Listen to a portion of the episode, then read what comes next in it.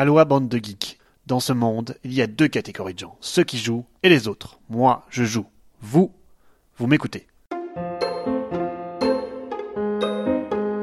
2013, année lu geek, 2013, la bonne brochette de gros jeux. 2013, c'est une année où nombre de grosses bertas du jeu ont été récompensées. Le plus grand succès à la fois critique et public est sans conteste Terra Mystica. Tout aussi novateur, Tzolkin, le calendrier Maya a connu un beau succès, tout autant que Keyflower et son génial système d'enchères, sans oublier Caverna, le frère jumeau d'Agricola, plébiscité par le public. Sur un plan plus classique, Lords of Waterdeep a porté Donjons et Dragons dans un jeu de pose d'ouvrier fort intéressant. 2013, ce fut aussi la consécration des jeux coopératifs d'aventure avec Mice Mystics et Andorre. Pour finir, en 2013, le monde découvrait enfin cette perle ludique qu'est Anabi, le génial jeu de coopération où l'on tient ses cartes à l'envers. Terra Mystica va marquer une génération de gros joueurs en proposant un jeu profond, extrêmement riche et compétitif. Ce jeu de développement qui place chaque joueur aux commandes d'un peuple au pouvoir lui étant particulier. Le jeu est tendu et tout le sel vient de cette énorme courbe de progression qui vous emmène de l'apprentissage des mécaniques de base à l'application fine des avantages de son peuple à travers de nombreuses parties endiablées. Ainsi s'ouvre aux joueurs la découverte de douze différents peuples pour en tirer le meilleur parti. Tout un monde ludique est contenu dans cette grosse boîte. 2013, c'est une année mécanique avec Tolkien, Keyflower et Caverna. Tolkien apporte au monde ludique, au-delà de son matériel extra et de son thème atypique, un jeu introduisant d'énormes roues, poussant le joueur à s'adapter tout en prévoyant une bonne dose de stratégie basée sur l'anticipation et le guessing.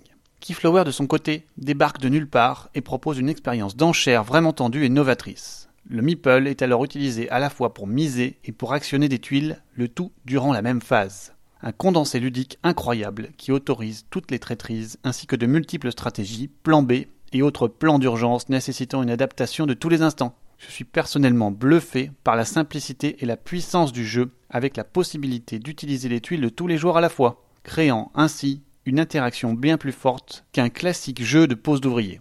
Caverna enfin boucle le tour des gros jeux avec brio.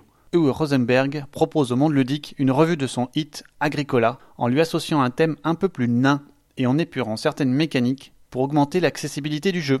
Ainsi, les cartes disparaissent et sont remplacées par un set de tuiles fixes. Le combat est introduit et apporte de nombreux choix.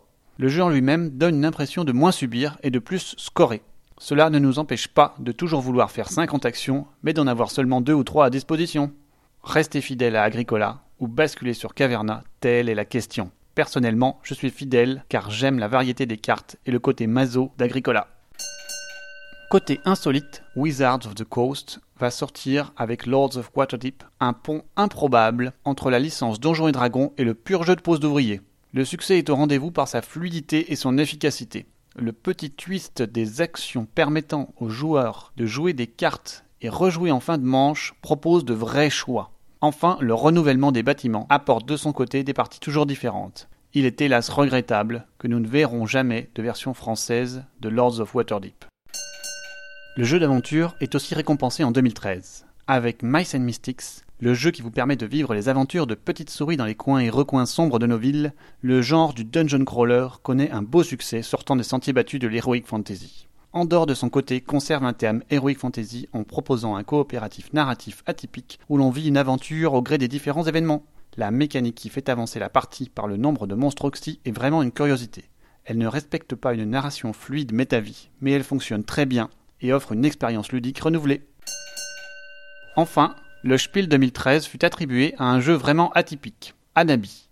Une consécration pour ce jeu coopératif sorti en 2010, en combinaison avec un autre petit jeu, Ikebana. Son apparente simplicité cache une vraie profondeur. Ce qui fait son charme, c'est vraiment cette mécanique très originale qui fait que chaque joueur tient ses cartes à l'envers, les montrant ainsi à ses compatriotes et ayant comme information initiale leur jeu à eux. Le jeu est une simple réussite, mais sa subtilité tient dans la mise en place de codes permettant d'annoncer du mieux possible à ses amis des informations essentielles. Le jeu est terriblement tendu, la moindre erreur ne pardonne pas, et l'on trépigne d'impatience sans pouvoir parler en espérant que son voisin fera le bon choix. 2013 annonce de futurs hits 2014 et fait une dernière fois la part belle au gros jeu avec Russian Railroads, un bon gros jeu de pose d'ouvrier puissant et somptueux qui dépeint avec brio le thème des chemins de fer. Alors rendez-vous en 2014. C'était la Minute le Geek, propulsée par Ludovox. Trêve de blabla et place au jeu.